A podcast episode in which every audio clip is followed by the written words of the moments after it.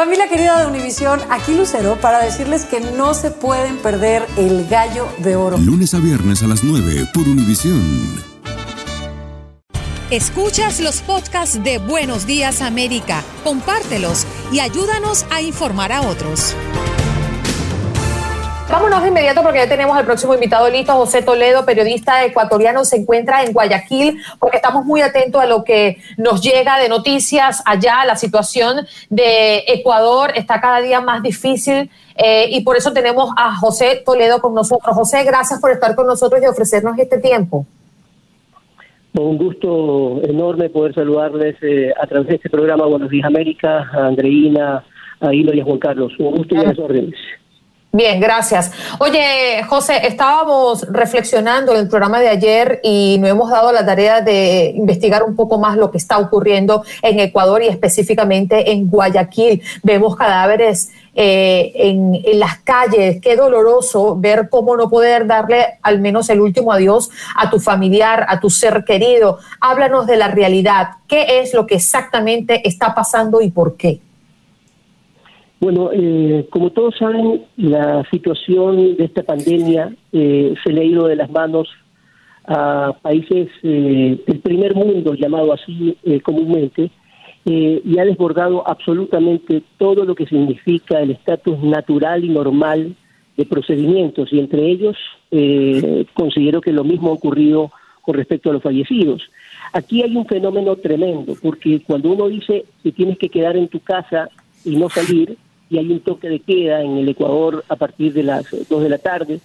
Eh, hay muchas cosas que tal vez no se tomaron en consideración y era, por ejemplo, el trabajo de las funerarias, de ir a, a, hacer los registros de las defunciones, etcétera. Y entonces siento que eso se ha desbordado y es por eso que aunque el nivel de contagios oficial, la cifra, se habla de 3.163 casos hasta, hasta anoche y 120 fallecidos, hace unos tres días el número de muertos era mucho menos, eh, ha subido al doble. Ahora eh, se ha tomado una decisión, me parece que bastante acertada, de nombrar una comisión que trabaje exclusivamente para ir a, a, doloroso decirlo, pero ir a ver a las casas de la gente que no ha podido eh, enterrar a sus muertos para tener esa ayuda por parte del gobierno. La situación es dramática porque aquí la, mayoría de gente, sobre todo en Guayaquil, eh, vive del día a día, vive del comercio, es decir, del llamado subempleo, y entonces eh, la gente, por más que en su momento quieran quedarse en su casa, tienen que salir a buscarse el pan del, del día a día. Eh, irresponsablemente, por un lado, porque de nada sirve que vayas a salir a buscar el pan, porque en realidad estás buscando y lo vas a encontrar muy pronto, lamentablemente, la muerte no solamente para esa persona, sino el nivel de contagio que es eh, terrible. Entonces, claro, el sistema hospitalario está prácticamente desbordado. Esfuerzos, conozco a muchos médicos y, y obviamente en el tema periodístico trato de hacer una revisión completa de lo que está ocurriendo, pero ha rebasado la, la, la totalidad del de, de sistema de salud, porque tanto clínicas privadas como las eh, públicas se vieron desbordadas de un momento a otro. Y sobre todo en estos días que hay un pico, como ustedes saben, eh, mundial con respecto al, al, al bendito coronavirus. Entonces, eh, en este sentido se han mezclado también las muertes de, por otros síntomas. Y entonces hay eh, mucha especulación también y a través de estos micrófonos sí es importante hacer un llamado de manera periodística que eh, en las redes sociales pues hay también una guerra informática, entre comillas, por tratar de llevar una exclusiva, por decir eh, que este es un video eh, exclusivo, cuando se ha demostrado también que también hay una guerra política eh, desmedida y, por supuesto, también irresponsable. José, quisiera saber si este número que usted nos da, que es el mismo que se maneja oficialmente, 3.163 contagiados, 120 personas muertas por coronavirus en Ecuador, un país que me duele porque es un país vecino de Colombia y el que he visitado en muchas oportunidades y donde tengo grandes amigos. Eh, ¿Usted cree que es un número real o, de pronto puede haber más casos sin detectar. A mí me preocupa que en Latinoamérica no hay los test, las pruebas suficientes para hacer estas, estas, estas, estas, estas pruebas, valga la redundancia, y determinar qué número real hay de contagiados. Juan Carlos, y no solamente eso, y que me lo responda nuestro, nuestro compañero José, ayer las declaraciones del presidente Lenín Moreno es que pide transparencia. Entonces, ¿que no se ha hablado claro? ¿Por qué pide transparencia? A ver, eh, más, más allá de que el presidente haya llamado a decir que, haya transparencia, yo creo que obviamente eso es lógico. No es posible que las autoridades eh, disfracen un número, eso, eso, eso no tiene realmente cabeza.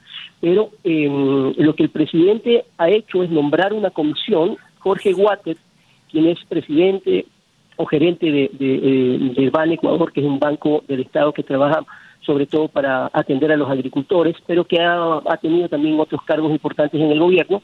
Él encabeza el grupo de trabajo de la Fuerza Conjunta en la provincia del Guayas, cuya, este, donde está obviamente Guayaquil como la capital, y él aseguró ayer que se ha pasado de levantar de 30 cadáveres diarios a 150 en Guayaquil en medio de esta emergencia sanitaria. Entonces, se puede especular que esos 350 pueden ser por eh, el coronavirus, pero también se habla de que hay otras eh, otro, otros síntomas que han tenido eh, algunos fallecidos y que al no tener un normal desenvolvimiento médico no pudieron llevar a las clínicas, los tuvieron que llevar nuevamente a sus casas porque los hospitales no los quisieron recibir, entonces muchos murieron por otras causas. En todo caso, aquí la realidad es que el virus ha atacado de una forma impresionante en Guayaquil y evidentemente si uno ve las tomas en algunos mercados y en algunos sitios, tuvo que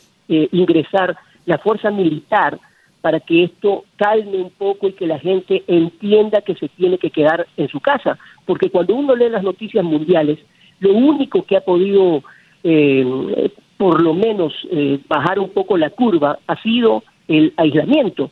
Entonces, si la gente no entiende aquello, entonces esta es una situación que se desborda. Ahora, todos estamos eh, exigiendo que efectivamente las autoridades nos digan la verdad para saber qué es realmente lo que ocurre y ahora se les pueda dar también una, una sepultura eh, digna a aquellos fallecidos, ¿no? Estoy muy confundida, la verdad, estoy muy confundida, porque si leemos exactamente las cifras que nos presentan a esta hora, 2.748 infectados, pero hay 146 fallecidos en Ecuador.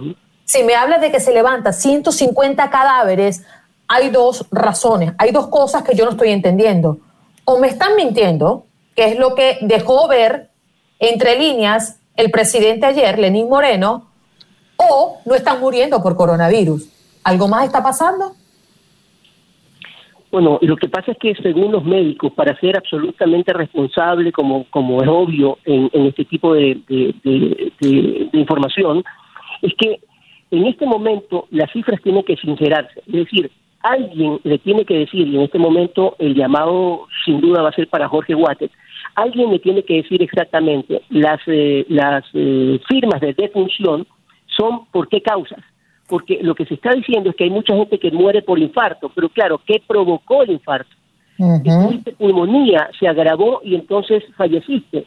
Entonces al final dice falleció por pulmonía agravada y etcétera y etcétera, pero en realidad lo que conllevó a esa pulmonía y a ese fallecimiento, lo más probable es que haya sido por el COVID-19. Entonces, eso es lo que hay que señalar y hay que dividir.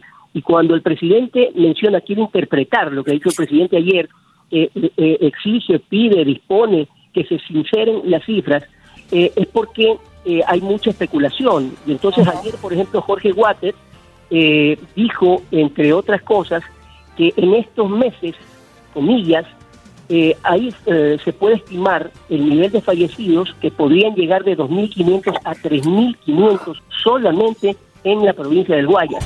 Has escuchado el podcast de Buenos Días América. Gracias por preferirnos y no olvides compartirlo. Dicen que traigo la suerte a todo el que está a mi lado. Y esa es mi mala fortuna. Basada en el clásico de Juan Rulfo, llega a Univisión, El Gallo de Oro. Supongamos que la caponera puede inclinar la suerte a quien ella quiera. ¿Estás tardando en conquistarla? Con Lucero, José Ron y Plutarco Asa. Este gallo está cambiando la vida. En una historia legendaria de amor y azar. No trates de cambiarme, no lo vas a lograr. El Gallo de Oro, lunes a viernes a las 9 por Univisión.